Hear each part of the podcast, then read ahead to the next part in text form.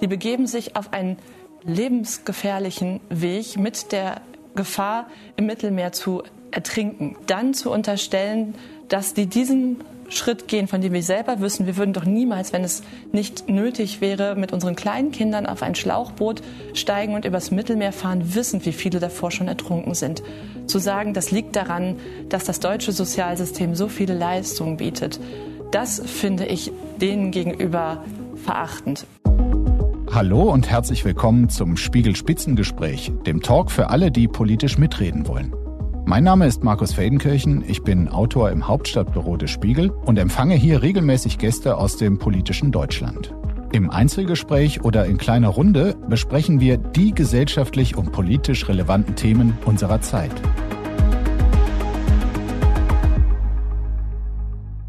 Überlastete Kommunen, besorgte Bürger stößt Deutschland an seine Belastungsgrenze. Diese und andere drängende Fragen zum Thema Migration möchte ich heute besprechen mit Katharina Dröge. Sie ist die Fraktionsvorsitzende der Grünen im Deutschen Bundestag und mit Alexander Dobrindt, dem Chef der CSU im Bundestag. Ihnen beiden ein herzliches Willkommen. Schönen guten Tag. Hallo, Servus.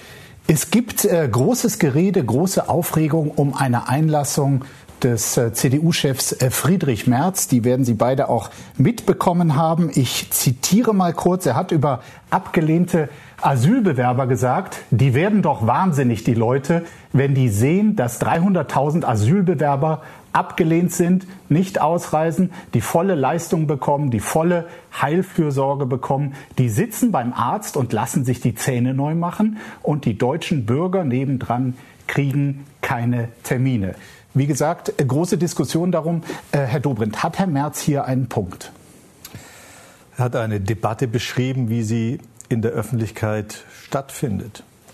Und Sie haben mir zu Recht darauf hingewiesen, es gibt Belastungsgrenzen. Wenn man das mal teilt, dass es Belastungsgrenzen in diesem Land gibt, dann gibt es die nicht nur für Kommunen, sondern sie gibt es natürlich auch für Betreuung, sie gibt es für Kitas, sie gibt es für vieles und sie gibt es auch in den Sozialeinrichtungen. Diese Debatte gibt es und deswegen werben wir so dafür, dass wir Ordnung und Humanität und natürlich auch Begrenzung zusammenbringen, um genau diese Diskussionen dann nicht führen zu müssen. Wann waren Sie zuletzt beim Zahnarzt? Kann ich Ihnen nicht sagen, aber in diesem Jahr noch nicht. Glauben Sie, dass das tatsächlich ein Problem ist, dass äh, Asylbewerber, gerade Abgelehnte, den Deutschen ihre Termine beim Zahnarzt wegnehmen? So wie Sie es sagen, hat es natürlich jetzt eine Färbung, die auch Friedrich Merz nicht aussagen wollte, sondern das, was die Diskussion ist in der Öffentlichkeit ist, sind Belastungsgrenzen da und werden sie erreicht. Und ich glaube, wir müssen akzeptieren, es gibt Belastungsgrenzen in diesem Land. Das wird ja inzwischen nicht nur von den Kommunen geteilt, sondern bis in die breite öffentliche Diskussion hinein. Und die trifft natürlich nicht nur am, die, am Schluss die Frage der Unterbringung, oder die Frage der Schule, sondern natürlich auch die Frage des ganzen Sozialsystems, mhm. von der Betreuung bis zur Gesundheitsversorgung. Wir wissen das und deswegen muss man diese Diskussion, die in der Öffentlichkeit stattfindet, auch in der politischen Debatte aufnehmen. Dann nur eine Nachfrage. Warum glauben Sie, hat Herr Merz konkret dieses Beispiel Zahnarzt, die lassen sich die Zähne machen, gewählt?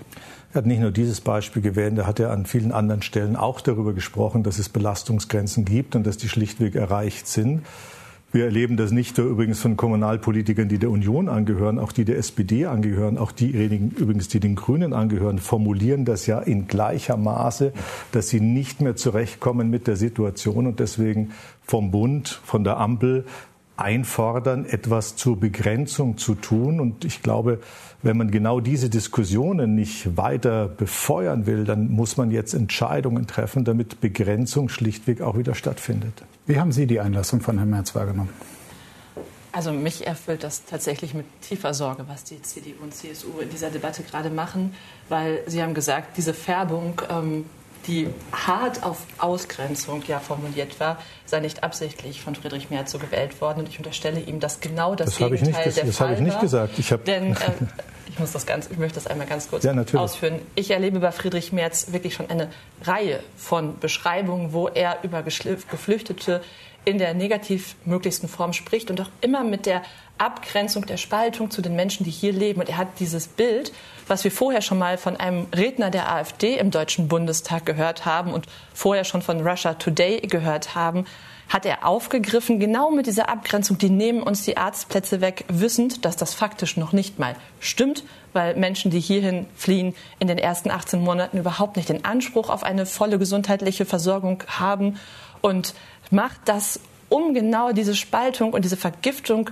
der gesellschaftlichen Diskussion hinzukriegen. Und ich verstehe nicht, ich verstehe wirklich nicht, warum sie das tun, weil das sind Menschen, die zu uns kommen, die Schutz suchen. Wir müssen über das reden, was an Herausforderungen da ist in den Kommunen. Da können wir gerne auch miteinander drüber reden. Aber dieses Schüren von Ressentiments gegenüber Geflüchteten, das finde ich brandgefährlich für eine gesellschaftliche Debatte. Naja, jetzt machen wir mal das Erste. Erkennen Sie denn an, dass es Belastungsgrenzen gibt in diesem Land? Ich erkenne an, dass es Herausforderungen für die Kommunen gibt und dass wir Antworten darauf geben müssen. Und ich erkenne auch an, dass wir über eine vernünftige Verteilung der Geflüchteten in der Europäischen Union reden müssen, weil das sind die wirklichen Antworten darauf, wie viele Menschen zu uns kommen. Wenn wir über diese Lösung sachlich miteinander reden könnten, wären wir einen großen Schritt weiter. Aber Sie reden über Themen, wo es noch nicht mal Lösungen gibt. Weil was wollen Sie denn machen? Jemand, der Zahnschmerzen hat, sagen, er kann nicht mehr zum Zahnarzt gehen und das schüren ist jetzt eine damit Ausflucht, ja, aber das nein, wissen Sie. Sie also die Frage, meine Frage ja gerade nicht. Nein, nein, Meinen Sie wirklich, dass das ein respektvoller Umgang ist mit Menschen? Meinen Sie wirklich, dass Schauen die CDU, CSU Worte wählen sollte, die sonst die AfD wählt? Nein, Sie unterstellen jetzt was, das ist natürlich nicht redlich, aber das erleben wir ja ständig auch in den Debatten im Deutschen Bundestag, anstatt sich mit dem Thema auseinanderzusetzen, wie kriegen wir Begrenzung hin, wie schaffen wir Abhilfe, dass das, wie schaffen wir ab beschreibt, existiert. Aber jetzt darf ich ausreden, wie schaffen wir Abhilfe ähm, für die Überforderung, da kommen Sie mit der Moralkeule und sagen, es gibt Themen, die dürfe man nicht ansprechen, die dürfe man nicht formulieren, darüber darf man gar nicht reden, auch wenn sie so in der Bevölkerung diskutiert werden. Wissen Sie, es ist unsere Aufgabe, dass wir genau, um eben noch Stimmungen beherrschbar zu machen, dass wir sie erkennen, dass wir sie erkennen, dass wir damit umgehen und dass wir dann Abhilfe schaffen. Das Verweigern an der Stelle, das schafft die Polarisierung. Und das ist das, was wir in den letzten Monaten ja sehr stark erleben. Die Polarisierung nimmt zu. Da haben wir wahrscheinlich eine gleiche Einschätzung. Und da trägt die Ampel mit ihrer Realitätsverweigerung wahnsinnig viel bei. Darf ich, Sie, ich habe Darf ich naja. die eine Frage noch mal konkret stellen? Na gut, wir sind immer noch nicht so weit. Ich halte noch mal fest. Mhm. Diese Belastungsgrenze, diese Belastungsgrenze, die sehen Sie nicht. Sie stimmen mir nicht zu, dass es diese Belastungsgrenzen gibt. Das ist das, was eigentlich das Gefährliche an der Stelle ist. Und man geht dann ins Vage und sagt, na ja, muss man in Europa anders verteilen und so weiter. Nein, wir brauchen eine Begrenzung. Und das, ich was glaube, Sie der gemacht haben, ist das Wort Begrenzung jetzt erstmal auf ja. dem Aufenthaltsrecht rauszustreichen. Das alles trägt zur Polarisierung. Ich glaube, der Unterschied in der Einschätzung zwischen Ihnen beiden ist klar geworden. Trotzdem nochmal die eine offene Frage an Sie, Herr Dobrindt, die im Raume steht. Ist es denn falsch, wenn Asylbewerber, die Zahnprobleme haben, da die entsprechende äh, Behandlung bekommen, bis hin zu Zahnersatz, selbst dann, wenn, sie, wenn ihr Asylbegehren abgelehnt wurde? Das hat ja auch niemand gesagt. Die Verniedlichung findet ja hier statt nach dem Motto, die haben ja keinen Zugang so richtig ins Gesundheitssystem. Selbstverständlich haben sie einen Zugang ins Gesundheitssystem. Und, und selbstverständlich brauchen sie einen Zugang ins Gesundheitssystem. Okay. Das ist doch keine Frage. So, und jetzt geht es nur darum, als wann ist, beschrieben. Ja, wann ist die Glauben Belastungsgrenze sie, dass Menschen erreicht? Kommen, weil sie einen Zahnarzt bekommen können? Nein, ich glaube, dass es eine Vielzahl von Pull-Faktoren gibt, die dafür sorgen, dass Menschen zu uns nach Deutschland wollen und eben nicht, wie Sie meinen, in anderen europäischen Ländern lieber sind. Das ist genau der Punkt. Wir sind der wir sind schlichtweg, wir haben den größten Magnetfaktor. Wir sind in Europa der Magnet, das Anziehungsfeld für Migration. Das bestätigen uns ja auch alle unseren europäischen Nachbarn.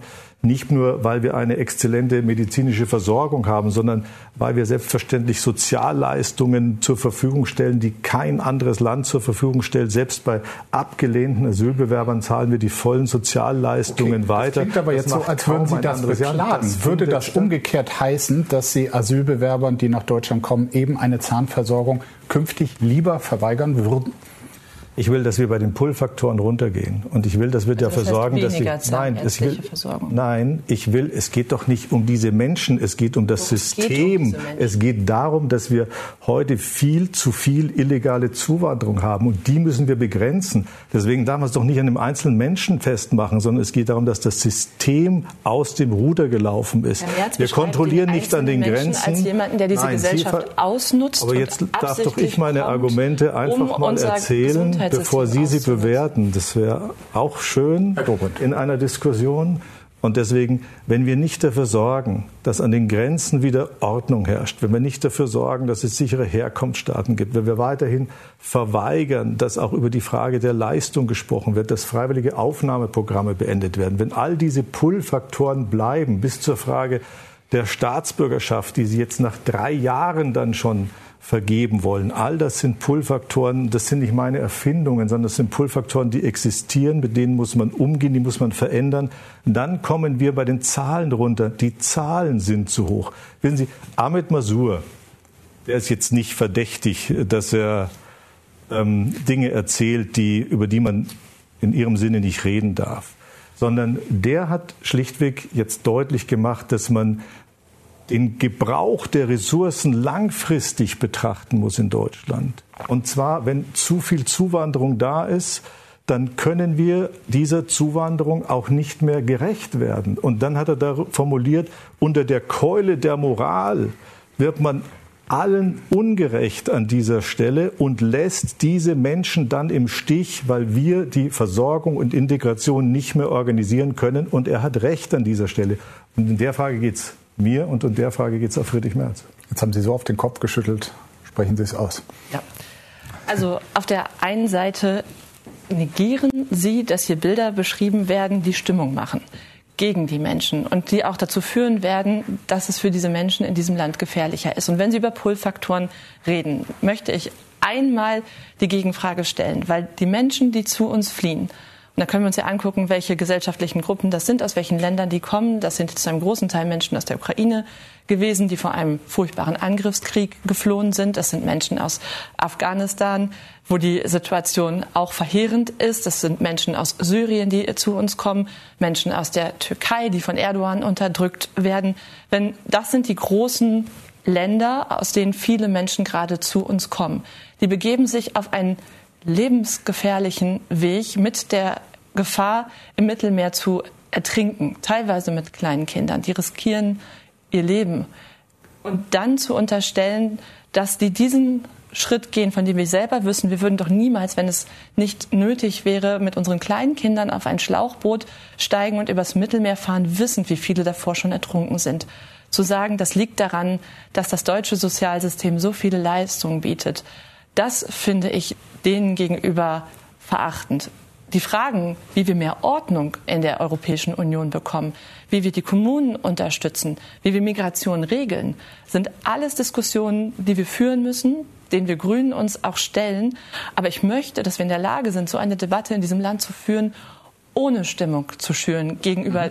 den Menschen, die zu uns kommen, die Schutz brauchen. Dafür sind wir unter anderem hier. Wir gehen die einzelnen Bereiche, Aber die Sie beide auch erwählt haben, durch. Ich habe an Sie abschließend zu diesem Komplex noch eine Frage, Herr Dobrindt, mit der Bitte um eine nicht taktische Antwort. Hielten Sie das, wie Friedrich Merz die Sache mit dem Zahnarztbesuch formuliert hat, für glücklich?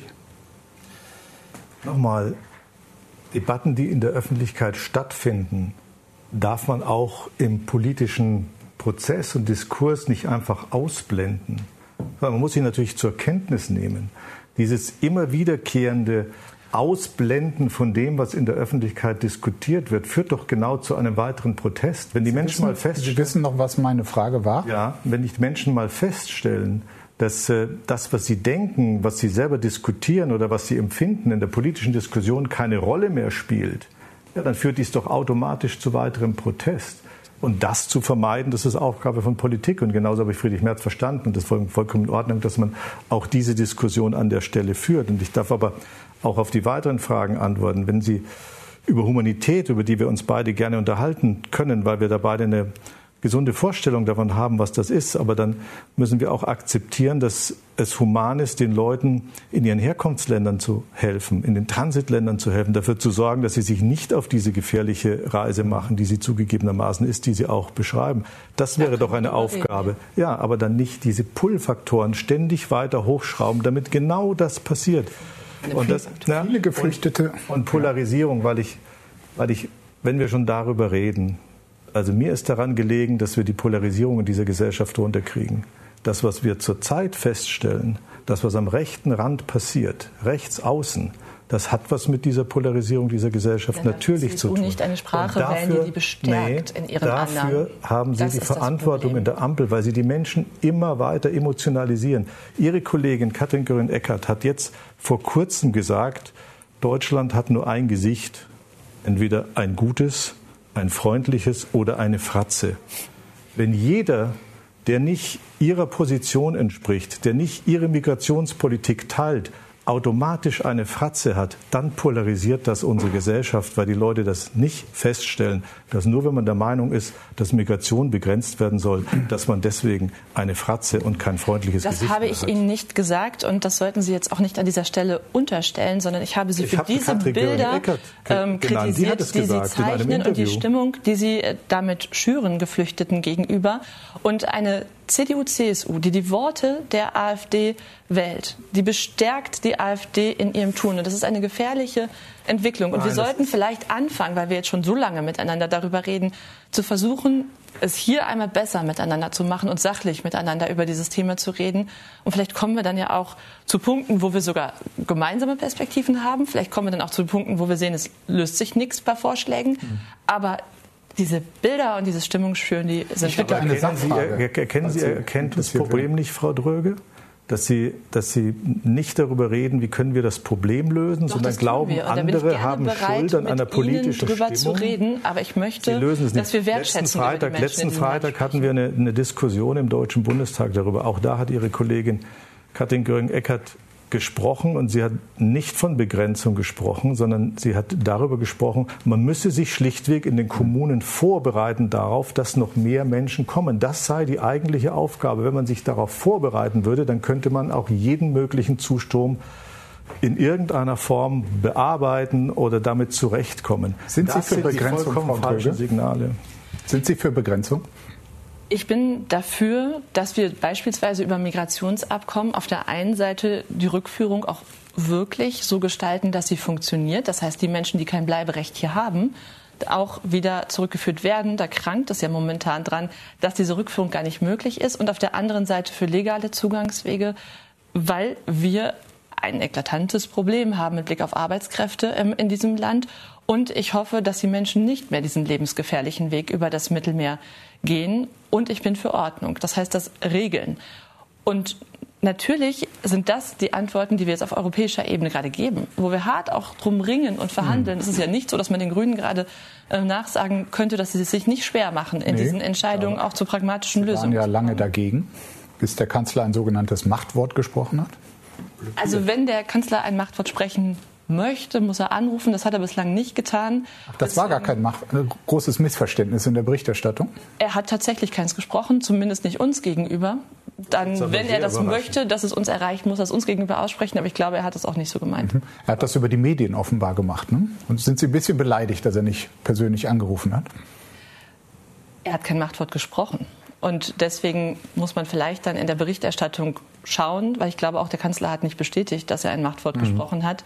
Und von uns gibt es ganz klare Aussagen, dass dieses Machtwort nicht gesprochen wurde, sondern was es gibt, ist ein neuer Vorschlag der spanischen Ratspräsidentschaft, über den jetzt gerade verhandelt wird. Und dass es diesen neuen Vorschlag gibt der spanischen Ratspräsidentschaft, liegt nur daran, dass Annalena Baerbock und Nancy Faeser sehr klar in Brüssel kommuniziert haben, dass der aktuelle Vorschlag nicht die Zustimmung der deutschen Bundesregierung findet.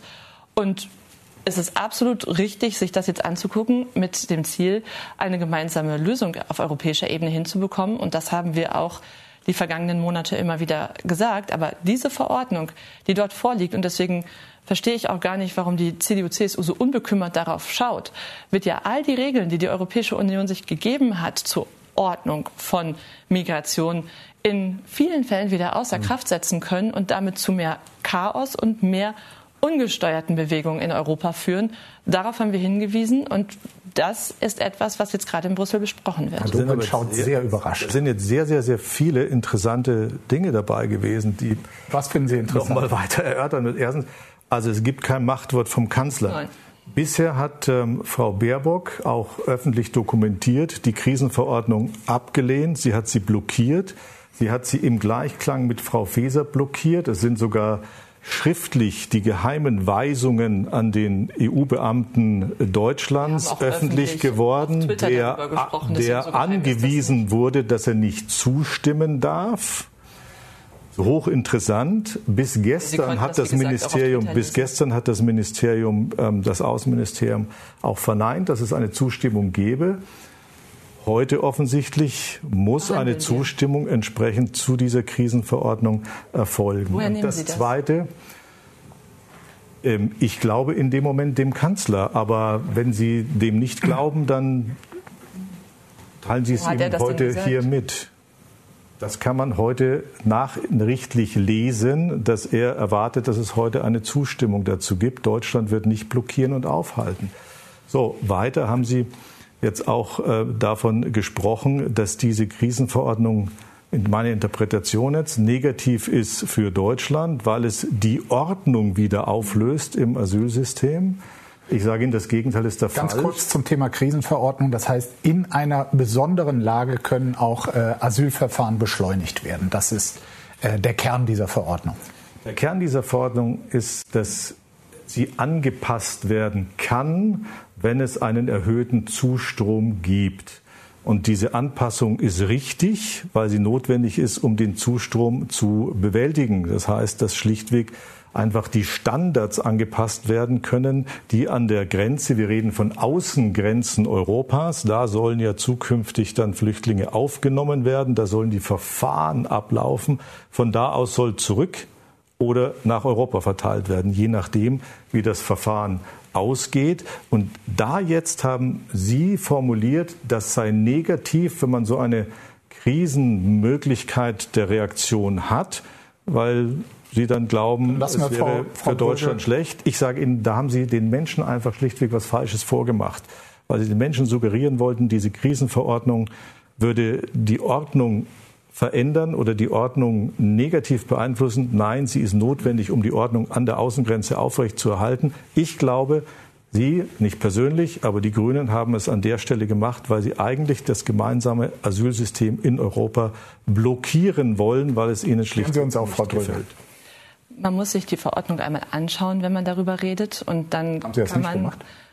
Sich auch sehr klar ich genau gemacht. über ich habe das Gefühl, Sie interpretieren es einfach in Ihrem Interesse die für die Debatte, aber nicht dem Sinn nach. Ich weise Sie gerne auf die konkrete Textstelle hin, um die es geht. Ja. Und zwar geht es um die Frage, welche Menschen und wie viele Menschen in die sogenannten Grenzverfahren kommen und dort registriert werden. Und die Krisenverordnung sieht vor, dass von den jetzigen Quoten abgewichen wird und entweder alle, aber die Staaten können auch anmelden, bis zu gar keine Menschen in die sogenannten Grenzverfahren kommen. Und was dann passiert, das wissen wir, nämlich, dass die Menschen ähm, sich in der Europäischen Union bewegen, dass viele sich das Land dann auch aussuchen werden, in das sie dann gehen. Und das ist an vielen Stellen ähm, Deutschland. Und deswegen haben wir Grünen nicht nur weil wir auch gesagt haben, auch andere Länder sollten einen fairen Anteil nehmen. Und es gibt auch für die Geflüchteten Sicherheit an der Stelle. Aber dafür immer geworben, dass es einen verbindlichen Verteilschlüssel zwischen den europäischen Mitgliedstaaten gibt bei der Frage, wenn die Menschen da sind und Asylrecht haben, in welches Land gehen sie eigentlich? Und wie gesagt, wir Grünen lassen uns nicht unterstellen, dass wir nicht für Ordnung sind in der Europäischen Union. Deswegen haben wir immer für einen vernünftigen Verteilschlüssel geworben. Also nur, jetzt muss man nur noch mal, weil man es klarstellen muss, die Krisenverordnung geht im Wesentlichen darum, dass bei besonders starken Zustrom die Regeln angepasst werden können. Das heißt, auch die Aufenthaltsdauer zum Ablauf der entsprechenden Verfahren verlängert werden kann. So, das heißt, es geht explizit nicht darum, was Sie sagen, Doch, das dass die Menschen dann drin. schneller verteilt werden. Es geht darum, dass sie dort länger bleiben. Das ist ein erheblicher Unterschied. Deswegen, mhm. Sie stellen die Dinge falsch dar. Ich behaupte ja, nicht Sie persönlich, aber ich behaupte, dass es Ihre Partei bewusst falsch darstellt. Sie wollten damit blockieren. Und jetzt ist interessant, jetzt dürfen Sie nicht mehr blockieren, weil der Kanzler das Machtwort gesprochen hat. Und wenn Sie sagen, er hat keins gesprochen, was machen Sie denn dann heute verhandelt wird ja. Was machen Sie denn dann heute in Brüssel? Wir verhandeln gerade mit der spanischen Ratspräsidentschaft darüber, ob es einen verbesserten Vorschlag gibt. Sie wehren sich beide gegen falsche Zuschreibungen. Sie warnen beide vor unnötiger ähm, Polarisierung. Und da ist es tatsächlich so, Frau Dröge, dass der FDP-Generalsekretär dieser Tage über die Grünen als Sicherheitsrisiko für das Land gesprochen haben. Was sagen Sie über diese freundliche Zuweisung eines Koalitionspartners? Ich finde, das sind Worte, die man grundsätzlich unter demokratischen Parteien nicht wählen sollte. Ich würde es auch nicht über die CDU-CSU sagen, mit der ich nicht koaliere. Ich finde, es gebietet der Anstand unter demokratischen Parteien, solche Worte nicht zu wählen. Warum ist da der Anstand, wie Sie sagen, offenbar abhanden gekommen? Das müssen Sie den Generalsekretär der FDP fragen. Haben Sie eine Vermutung? Da spekuliere ich lieber nicht. Mhm. Und ich habe noch eine Frage an Sie, Herr Dobrindt. Äh, viele Geflüchtete, Sie haben ja beide die, ähm, die äh, Umstände, unter denen viele ähm, nach Europa, nach Deutschland kommen, beschrieben. Viele sind deshalb auch traumatisiert. Sollten diese Menschen einen Anspruch auf Psychotherapie in Deutschland haben?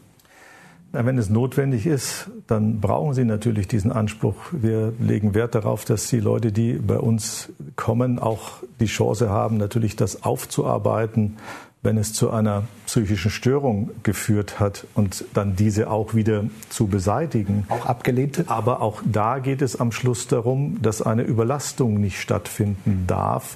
Und auch da gibt es eine Belastungsgrenze. Ich glaube, das muss man gar nicht jetzt weiter erörtern. Aber was heißt das konkret? Ich Weil weiß nicht. Ich habe mein die Gefühl Therapieplätze natürlich sehr beansprucht sind. Das ist ja bekannt. Das ist so. Also. Schauen Sie, wir können vielleicht mal über nein, die Ursachen von knappen ein, ein Plätzen sprechen. Das würde die Debatte vielleicht ja, aber wieder das ist, das ist, Wenn Sie jetzt wieder bei Katrin Göring-Ecker, die sagt, bereitet uns vor auf viele Flüchtlinge, dann haben wir kein Problem. Und hören Sie bitte auf, immer die Dinge miteinander zu vermischen. Nein, Fachkräftezuwanderung hat mit dem Thema Asyl rein gar nichts zu tun. Wenn wir uns fragen, warum wir wenig Psychotherapeuten haben und warum falsch. wir wenig Zahnärzte haben, dann ist die Ursache dafür Fachkräftemangel. Den könnte man beheben. Das Aber würde den Menschen, die hier leben, helfen. Und dann müsste man auch nicht gesellschaftliche Gruppen gegeneinander ausspielen. Und ich wundere mich wirtschaftspolitisch wirklich, dass, dass die Union nicht in der Lage ist, das größte Problem der deutschen Wirtschaft zu adressieren. Sie können das noch nicht mal aussprechen, während die Sachverständigen sagen, für die Wettbewerbsfähigkeit Deutschlands ist der Arbeitskräftemangel, die sagen mir immer, streichen Sie das Wort Fach aus Fachkräftemangel, die größte Herausforderung. Dafür brauchen wir 400.000 Menschen pro Jahr mehr um das jetzige Niveau an Beschäftigten mhm. aufrechtzuerhalten. Sonst können wir irgendwann unsere Läden hier schließen, weil da niemand mehr ist. Herr Dobrindt wollte, noch, Herr Dobrindt wollte noch erklären, ob denn Asylbewerber nun einen Anspruch auf Psychotherapie haben sollten, ja oder nein. Nochmal, Frau Dröge, suggerieren Sie nicht immer der Öffentlichkeit, weil das nimmt niemand wer wahr und glaubt auch niemand, dass über das Asylsystem die Probleme unseres Fachkräftemangels gelöst werden. Sie haben das schon mal versucht zu suggerieren, dass wir von Tausenden von syrischen Ärzten jetzt profitieren werden, die 2015, 2016 kommen. Nein, das waren doch nicht Ihre persönlichen, aber die Wortwahl der Grünen immer. Das ist etwas, was zu einer Polarisierung in der Gesellschaft führt, weil es ganz offensichtlich nicht stimmt. Es gibt ein Fachkräfte Zuwanderungssystem, das ist ein legaler Weg und der ist auch notwendig für Deutschland. Aber das andere ist ein Asylsystem, das hat damit nichts zu tun, muss auseinandergehalten werden. Und der Versuch von Herrn Feldenkirchen, der sehr offensichtlich in eine Situation zu kommen, ähm, wo ich irgendwo sage, an der einen oder anderen Stelle müssten wir Menschen, die Hilfe brauchen, keine Hilfe mehr gewähren. Darum geht es mir schlichtweg überhaupt nicht. Wir müssen die Zahl begrenzen. Wir können nicht unser System an die Belastungsgrenze führen. Mhm. Dass Menschen, die Hilfe brauchen, auch im medizinischen Bereich Hilfe bei uns bekommen, ist doch selbstverständlich und keine Frage. Aber in einem Maß, wo es verträglich ist. Und das hat nicht mit dem Einzelnen, der die Hilfe braucht, zu tun, sondern mit dem System, das überfordert, weil zu viele kommen. Ihr Parteivorsitzender, Ihr Parteivorsitzender Markus Söder wird dieser Tage wieder verschärft verschärft für eine Integrationsgrenze von 200.000, äh, die pro Jahr aufgenommen werden könnten. Das ist so ein bisschen äh, eine, eine neue Version der Obergrenze, die es von Seiten der CSU schon mal gab. Und die Frage ist, wie Sie das garantieren wollen und was mit demjenigen, der der 200.000 Einste ist, geschehen soll.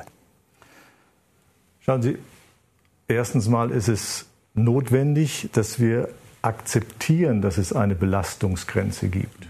Die können Sie Integrationsgrenze nennen, wie Marco Söder richtigerweise. Die können Sie Obergrenze nennen. Es ist auf jeden Fall eine Belastungsgrenze für unser Land. Darüber sollten wir nicht gehen, weil alles, was darüber geht, führt zu Kontrollverlust, wie es auch unser Altbundespräsident übrigens nennt. Und es führt zu Polarisierung in dieser Gesellschaft. So, und wie können Sie das garantieren, wenn Sie das akzeptieren, dass es diese Belastungsgrenze gibt? Zweitens, wir haben das angeboten. Der Bundeskanzler hat ja darüber gesprochen, dass er einen Deutschlandpakt will. Ich habe ihm, heute ist der 22. Tag nach der Rede von Olaf Scholz zum Deutschlandpakt. Ich habe ihm auf seine Rede im Bundestag gesagt, wir sind bereit, einen Deutschlandpakt zum Stopp der illegalen Migration mit ihm zu machen. 22 Tage haben wir jetzt angeboten, mit der Regierung so einen Deutschlandpakt zum Stopp der illegalen Migration zu machen. 22 Tage ist von Olaf Scholz darüber nichts mehr zu hören gewesen. So, und es geht schlichtweg darum, dass die Dinge, die wir in Deutschland machen können, tun. Da geht es um die sicheren Herkunftsstaaten, da geht es um den Schutz unserer Grenzen, der auch verweigert wird von den Grünen an dieser Stelle. Da geht es um das Beendigen der freiwilligen Aufnahmeprogramme.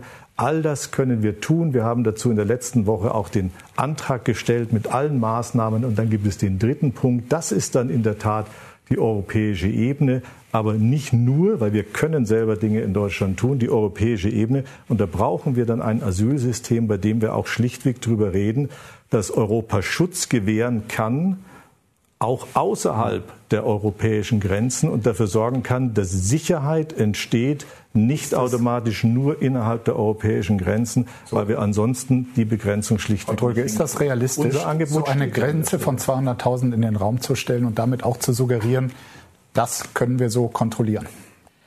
Man, das sagt sich ja sehr leicht, wenn man hier so in Berlin im Studio sitzt.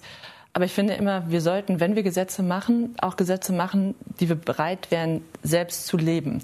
Weil an unseren Grenzen stehen ja Grenzbeamte und die müssten das ja im Zweifel durchsetzen. Die Menschen kommen an, nicht in Deutschland, sondern überwiegend in den südeuropäischen Ländern. Und jetzt sagen wir mal, wenn wir für Deutschland eine Obergrenze definieren, muss eigentlich jedes europäische Land für sich eine Obergrenze definieren, definiert die EU eine Obergrenze für sich. Und dann kommt da der nächste Mensch an aus dem Mittelmeer auf Lampedusa oder wo auch immer. Und wir sagen jetzt, tut uns leid, du bist, sagen wir mal, ein kleines Mädchen, fünf Jahre alt, und wir sagen dir, du bist jetzt die Person Nummer eins zu viel. Was soll dieser Grenzbeamte machen? Soll er dich auf so ein Schlauchboot setzen, zurück ins Mittelmeer und sagen, gute Reise, du wirst vielleicht ertrinken? Das schafft kein Mensch. Und wenn wir das nicht selber machen würden, sie würden das auch nicht machen, dann können wir das nicht von anderen erwarten. Und das heißt doch, die, die hierhin kommen, da prüfen wir, ob die einen Anspruch haben auf Asyl. Wenn sie den haben, dann müssen wir in der Europäischen Union darüber reden, wie wir verteilen, wie wir Schutz gewähren. Wenn sie ihn nicht haben, reden wir über Rückführung. Da besser zu werden mit Migrationsabkommen, das ist die Lösung. Aber zu sagen, wir definieren eine Obergrenze und beantworten nicht, was wir mit dieser einen Person, die dann an unserer Grenze steht, machen und was das wirklich real bedeuten würde, das ist nicht redlich und deswegen aus meiner Sicht bringt es nichts, über solche Vorschläge zu reden, Aber von denen wir, wir beide wissen, dass man das niemals umsetzen würde. Lassen wir Herrn Dobe doch mal auf die Frage antworten, was er anstelle dieses Grenzbeamten sagen würde. Machen das ist jetzt eine sehr naive Diskussion, die Sie da führen, vorrangig mit sich selber. Das ist eine sehr praktische. Eine sehr naive, weil mir geht es nicht darum, dass wir an diese 200.000 rankommen und dann Fragen beantworten müssen, was machen wir mit dem ersten, zweiten, dritten darüber. Mir geht es darum, dass wir die Regeln in der Ordnung schaffen, damit wir diese Grenze der Belastung schlichtweg nicht erreichen. Darum geht es. Hören Sie auf, diese Pull-Faktoren zu setzen. Ich weiß nicht, warum Sie das ignorieren, dass Sie ständig Anreize in die Welt geben, sich auf den Weg nach Deutschland zu machen. Sie machen freiwillige Aufnahmeprogramme. Was suggerieren Sie damit in die Welt? Man kann immer noch nach Deutschland kommen. Hier ist genügend Platz für alle. Hier ist aber vor allem keine Versorgungsmöglichkeit mehr für diese Menschen in einem organisierten Umfeld. Sie verweigern den Grenzschutz, den es übrigens zu Österreich gibt. haben Sie jetzt ausgelassen. Seit fünf Jahren, übrigens auch verlängert durch äh, Bundesministerin Faeser noch äh, vor einem halben Jahr, gibt es den Grenzschutz. Da gibt es auch Zurückweisungen, ganz selbstverständlich. Letztes Jahr 15.000. Wir fordern das zu Polen, wir fordern das zu Tschechien. Sie wollen es jetzt wieder verhindern an Sie dieser reden Stelle. Über die innereuropäischen Grenzen, um ich rede auch Problem über die inner. Nein, das nicht beantworten zu müssen. das stimmt überhaupt nicht. Sondern passen Sie auf. Machen Sie doch Folgendes. Machen Sie mit uns den Deutschlandpakt. Ich biete es hier Ihnen ja auch nochmal an. Machen Sie mit uns den. Erstens, Sie akzeptieren, es gibt schlichtweg eine Belastungsgrenze. Zweitens, wir machen die Maßnahmen, die wir aufgezählt haben in unserem Antrag. Sichere Herkunftsstaaten. Alles, was ich erzählt habe, führt doch schlichtweg dazu, dass die Zahl geringer wird. Drittens lassen Sie uns dafür sorgen, dass man auch Sicherheit bieten kann außerhalb der europäischen Grenzen. Das ist schlichtweg Aufgabe in sicheren Drittstaaten der Europäischen Union, sowas durchzusetzen. Wir können das gemeinsam und dann sind wir deutlich unter diesen 200.000 und wir haben nicht die Belastungsgrenze. Anstatt sich über die Frage Gedanken zu machen, halte was fest, tun wir mit dem ersten, hören Sie Also sich, wollen gar keine Obergrenze fangen Sie doch an, Das dafür zu sorgen, Schritt. dass Das wir nicht ein Zielvorgabe, ständig ne? weiteres Wachstum haben an Zuwanderung. Ein Satz, den Sie sagen, aber wir halten fest, Sie haben jetzt auch nicht vor, ein Gesetz zu machen, das das festschreibt, 200.000 und dann Schluss. Das ist eine ist das schon Richtgröße. ein guter Schritt, dass die CDU Das ist überhaupt nicht kein guter plant, Schritt. Wir ein haben gar nichts Gesetz an, an wir dieser haben, Stelle wir haben zu gar nichts Oder liegt anderes es daran, dass gesagt. gerade Wahlkampf ist? Nein, das ist eine, Ri- das ist eine Richtgröße, die die Erfahrungen der Vergangenheit widerspiegelt, dass wenn wir sie überschreiten, schlichtweg die Überforderungsgrenze erreicht ist, der Kontrollverlust erreicht ist. Frau Dröge ist noch eine Antwort schuldig, ob sie das Angebot von Herrn Dobrindt und der Union denn annimmt, gemeinsam diesen Deutschlandpakt zu machen. Der Kanzler hat die Einladung ja schon ausgesprochen ähm, an die Union und der Deutschlandpakt enthält drei Punkte. Einmal Bürokratieabbau, da habe ich noch nichts von Ihnen gehört.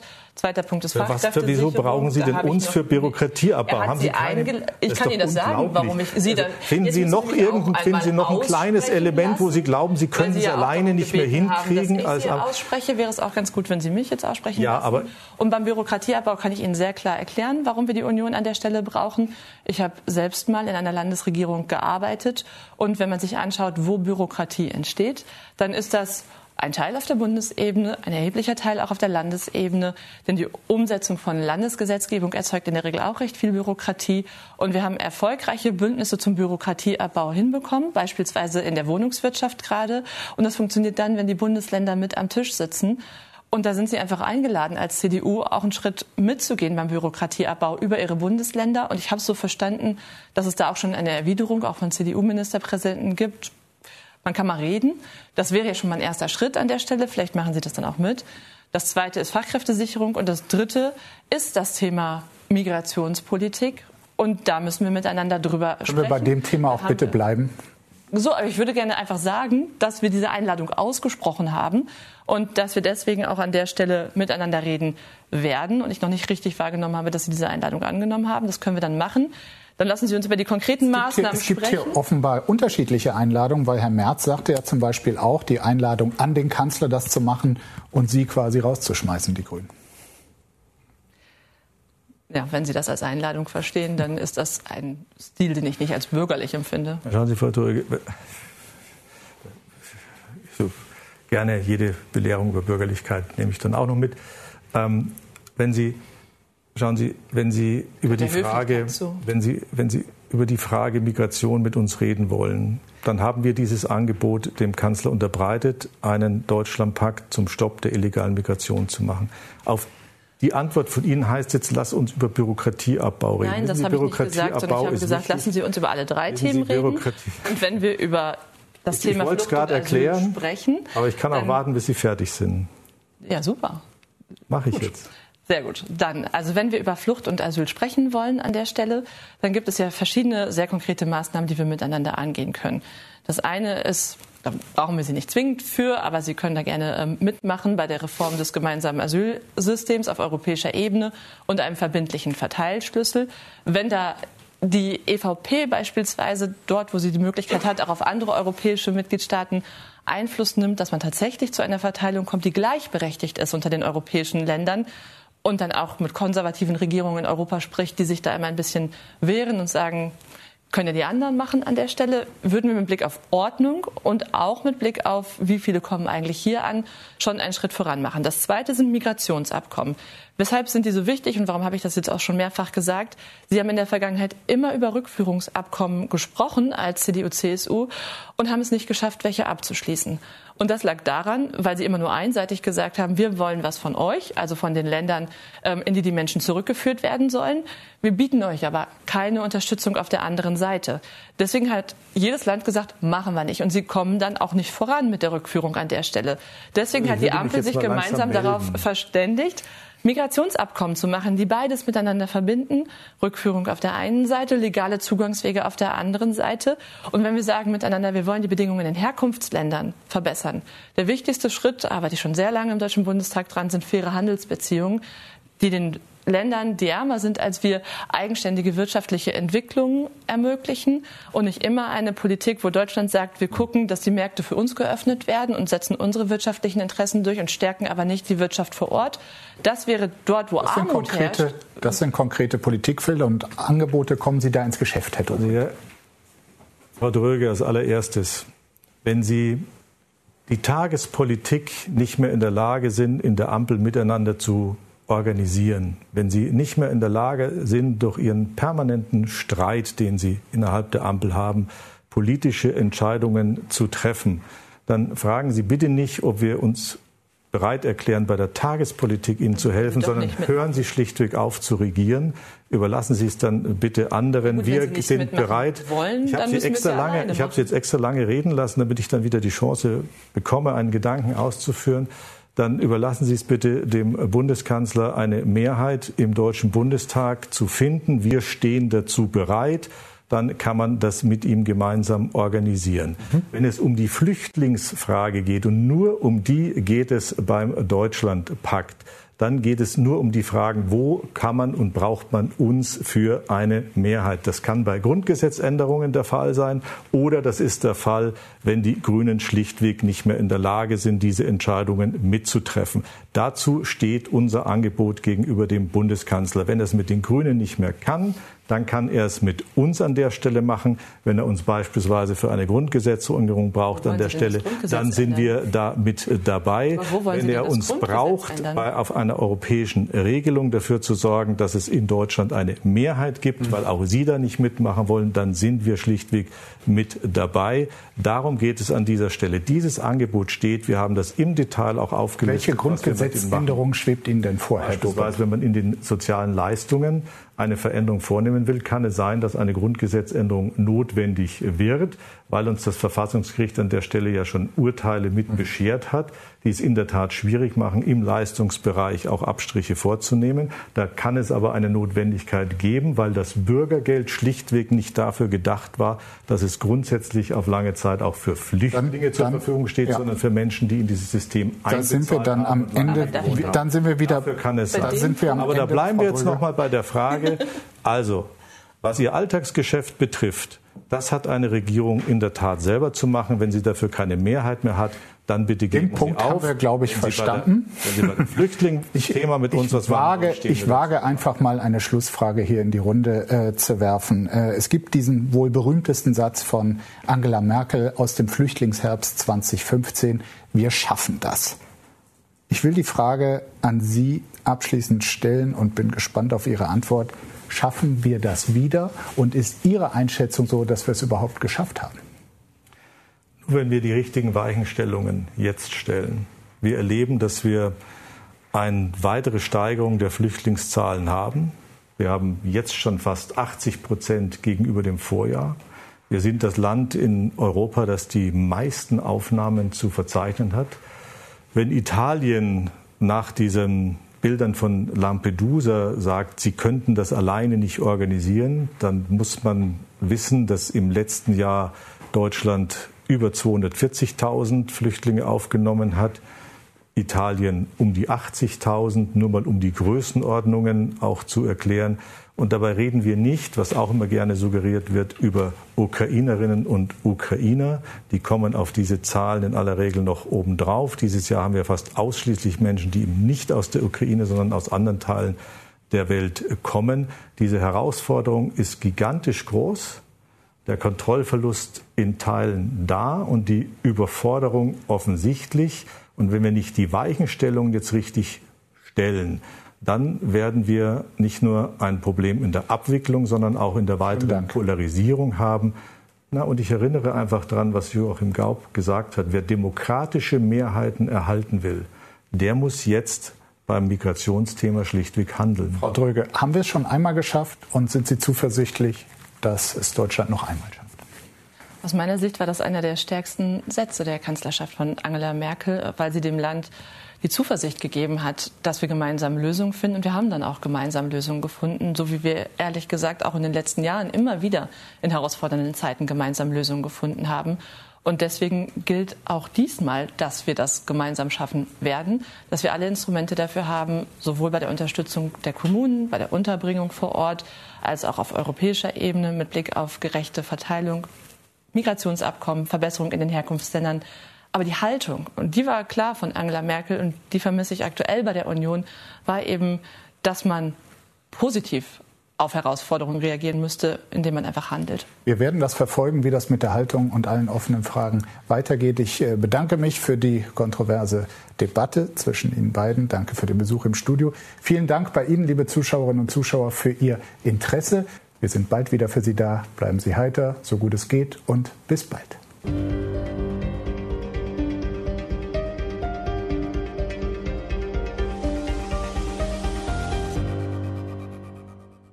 Das war das Spiegel Spitzengespräch. Wenn Ihnen die Folge gefallen hat, geben Sie gerne eine Bewertung ab und abonnieren Sie diesen Podcast, um keine Ausgabe zu verpassen. Ich danke Ihnen fürs Zuhören und freue mich, wenn Sie auch das nächste Mal wieder einschalten. Bleiben Sie heiter, so gut es geht. Bis bald.